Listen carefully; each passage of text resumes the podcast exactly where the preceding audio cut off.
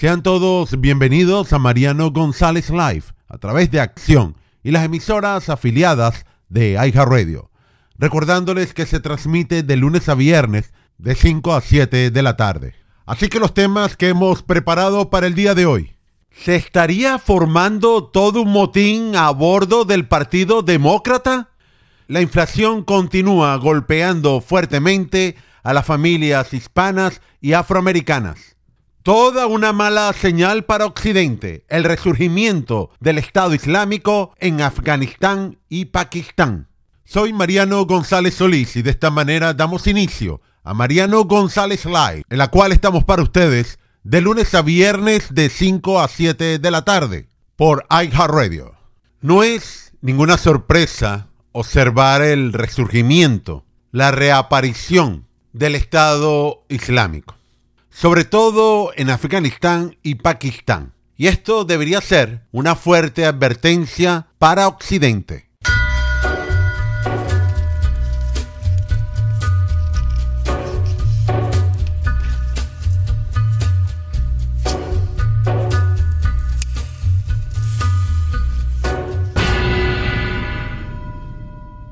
Atentado tras atentado. Esto es lo que está ocurriendo en Kabul, en la capital afgana, justo en un área chiita, cuando una vez más, con su estilo, llega el grupo terrorista Estado Islámico y en un ataque suicida hace estallar una bomba y suman al menos 40 personas fallecidas. Esto ocurrió cerca de una universidad, en donde simplemente los alumnos estaban esperando que abrieran las puertas para acceder a la casa de estudio. El Estado Islámico ha tenido varias metamorfosis. Una de ellas, su filial en Afganistán, en la cual colinda con las tribus de Pakistán, por sus siglas ISPK en un colegio del oeste de Kabul, la capital afgana, cuando de repente se vieron envueltos en una explosión, en lo que las autoridades han denominado como un atentado terrorista contra la minoría chií hazara de la zona. La explosión se produjo en el lugar donde estaban sentadas las chicas. Ellas estaban en primera fila y nosotros, los chicos, estábamos detrás de ellas. Los estudiantes se estaban preparando para el examen de ingreso a la universidad, entre ellos mujeres que enfrentan una situación muy difícil para tener acceso a la enseñanza, con los institutos femeninos cerrados. No obstante, sí tienen acceso a la educación privada y a pesar de ser arriesgado, muchas, como Husnia Hasimni, deciden arriesgarse por su futuro. Esta mañana salió de casa y se fue para asistir al examen. Le dije, no vayas a clase, pero ella me dijo, no, me voy. Cuando fuimos al hospital de urgencias, recibimos una llamada del hospital Ali diciendo que había encontrado el cadáver de mi hermana. Un episodio que ha sembrado el temor entre la población, víctima de múltiples atentados similares desde que los talibanes ascendieron al poder. Esperamos que la comunidad internacional, el gobierno del Emirato Islámico y las instituciones de derechos humanos persigan este asunto, busquen una solución y encuentren la raíz de tales ataques, porque esta serie de asesinatos selectivos no se pueden repetir. Este atentado es muy similar a un atentado contra un centro educativo en 2020, que dejó 24 muertos y fue reivindicado por el Estado Islámico. Y estamos hablando quizás por enésima vez que este grupo terrorista no ha parado de realizar ataques una vez que las tropas de Estados Unidos abandonaron Afganistán. Aunque en este caso es un ataque directo perpetrado por grupos sunitas a chiitas. Todos sabemos desde la llegada al poder de este califato, se autodefinió como una rama sunita, aunque en aquel entonces recrudecía sus ataques enfocados directamente a grupos cristianos y reliquias históricas. Y al avanzar con el tiempo, empezaron a hacer ensayos en Europa y Estados Unidos, que fueron conocidos como los lobos solitarios o los hijos de Alá. Según varios expertos en terrorismo internacional, ahora Daesh viene con varias estrategias.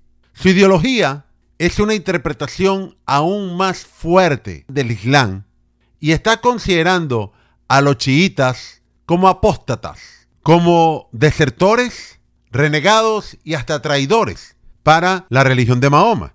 Y por ello, según este califato, tienen que ser castigados por mantener una creencia religiosa equivocada.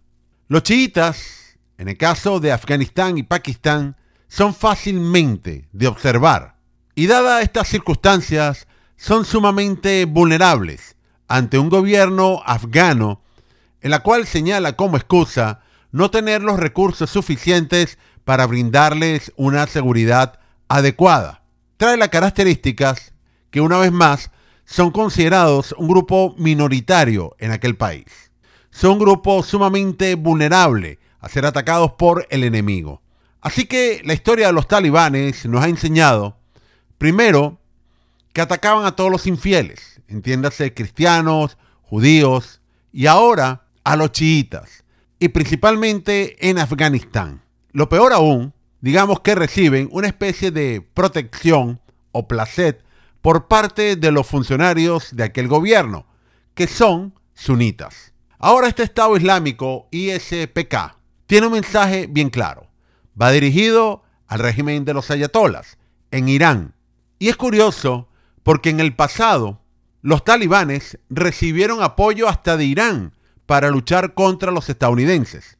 Pero esta nueva extensión del Estado Islámico afgano-pakistaní está realizando ataques muy sangrientos y llama poderosamente la atención contra el mundo árabe. En este caso, a todos aquellos que profesan la fe de Mahoma diferente a su pensamiento. Así que se espera que tras este resurgimiento en Afganistán, acompañado con las tribus en Pakistán, sobrepasen todas las barreras y fronteras de estos países. Y sus objetivos están bien claros. Se están reorganizando, no quieren ser ignorados y están llamando fuertemente la atención. Sus motivaciones, ya lo sabemos, pueden hacer ataques a iglesias cristianas, a sinagogas o mezquitas. Y así dan reflejo que son mucho más amplio y peligroso que en años anteriores. Probablemente Afganistán, una vez más, como lo hice con el caso de Al Qaeda, vuelva a resguardar en este sentido al Estado Islámico. Y por supuesto, al hablar del Estado Islámico, entre la lista de sus enemigos está Estados Unidos y el resto del mundo occidental. Lamentablemente tenemos las fronteras abiertas. Se calculan que más de 5 millones de personas han entrado a los Estados Unidos durante la administración Biden. Y de allí tan solo han podido detener a 60 terroristas ligados al Estado Islámico. Esto nos hace ver simplemente que la cifra de terrorismo aleatorio en el país en este momento puede ser sumamente elevada. Ahora, las características de los ataques del Estado Islámico tienen a ser aleatorias, a través de sus lobos solitarios, a través de su hijo de Alá, por ejemplo, pueden utilizar acuchillamiento, pueden utilizar atropellar a personas que estén congregadas en una calle, en un desfile. Pueden actuar en ciertos atentados en los medios de transporte, porque es una organización que actúa de esa manera debido a que no tiene un fuerte apoyo popular dentro de todos los grupos que profesan el Islam. Tristemente, sí hay yihadistas apoyados por grupos religiosos, quien apuntan de manera muy estratégica a qué lugares, a qué personas tienen que atacar, sobre todo si se trata del mundo occidental. Porque ellos pretenden mandar una imagen que nos deben castigar a todos nosotros por ser infieles, porque tenemos una mala interpretación de Dios, porque no seguimos el Corán. Y así como en el pasado, Al Qaeda, que ahora tiene sus filiales fuertemente en África. El Estado Islámico también, que compite en ciertas regiones. Y muchos consideran que hay un tráfico fuerte de armas en el mercado negro saliendo de Ucrania hacia África, precisamente apoyando al Estado Islámico que se ha establecido en zonas de amplios recursos mineros, donde hay oro, entre otros, se están preparando para no solamente discriminar y castigar a los cristianos o judíos, también a los apóstatas del mundo musulmán.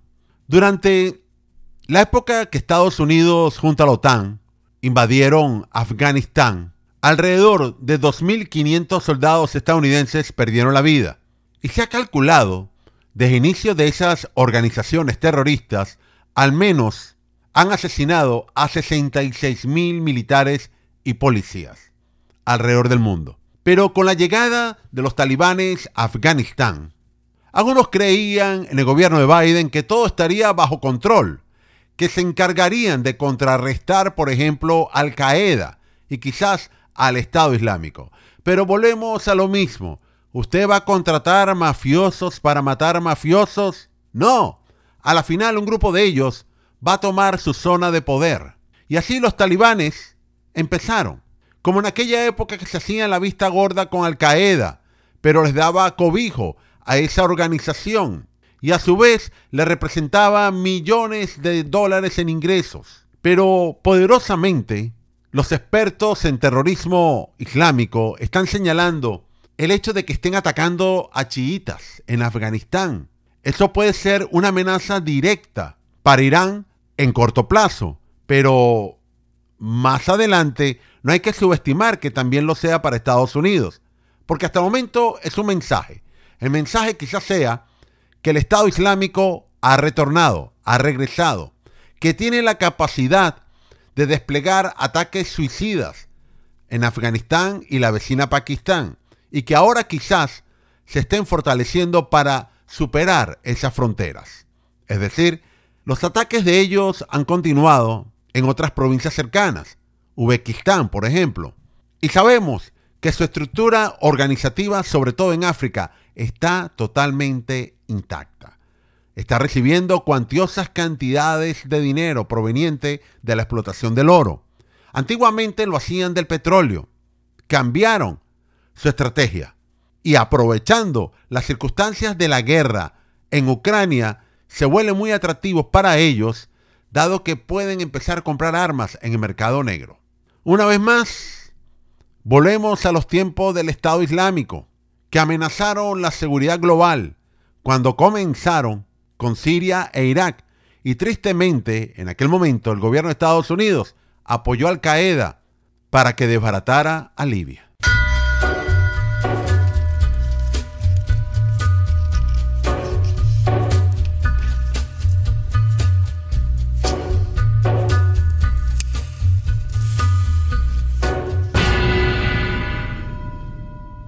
Debemos ir a la pausa en Mariano González Live, aunque regresaremos bien en breve a través de Acción con las emisoras afiliadas de iHeartRadio. Radio.